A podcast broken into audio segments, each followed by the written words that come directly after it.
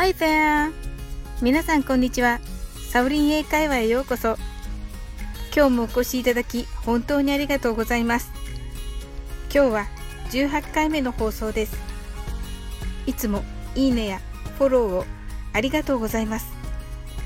この番組はお好きなことをしながら耳だけこちらに傾けていただく聞くだけ英会話をコンセプトにお送りしています。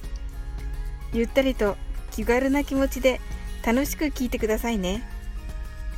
皆さん、このご時世、よく手を洗いますよね。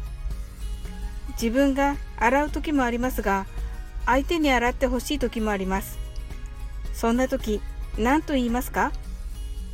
洗うは wash。あなたの手をは your hands です。この場合、最後に S をつけて両手を表す hands と言ってください。簡単ですね。wash は w を発音したら sh の時は息とともに唇を尖らせて発音してください。それでは練習してみましょう。まずはゆっくり wash 次は少し早く。Wash your hands の hands は hand ではなく最後に s をつけてください。では練習してみましょう。Your hands それでは続けて練習しましょう。Wash your hands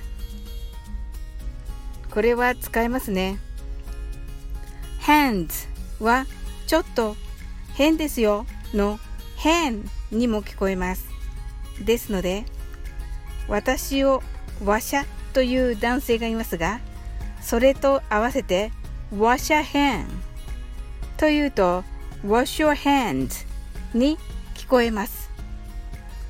wash your hands をわしゃ変とダジャレで覚えてしまいましょう。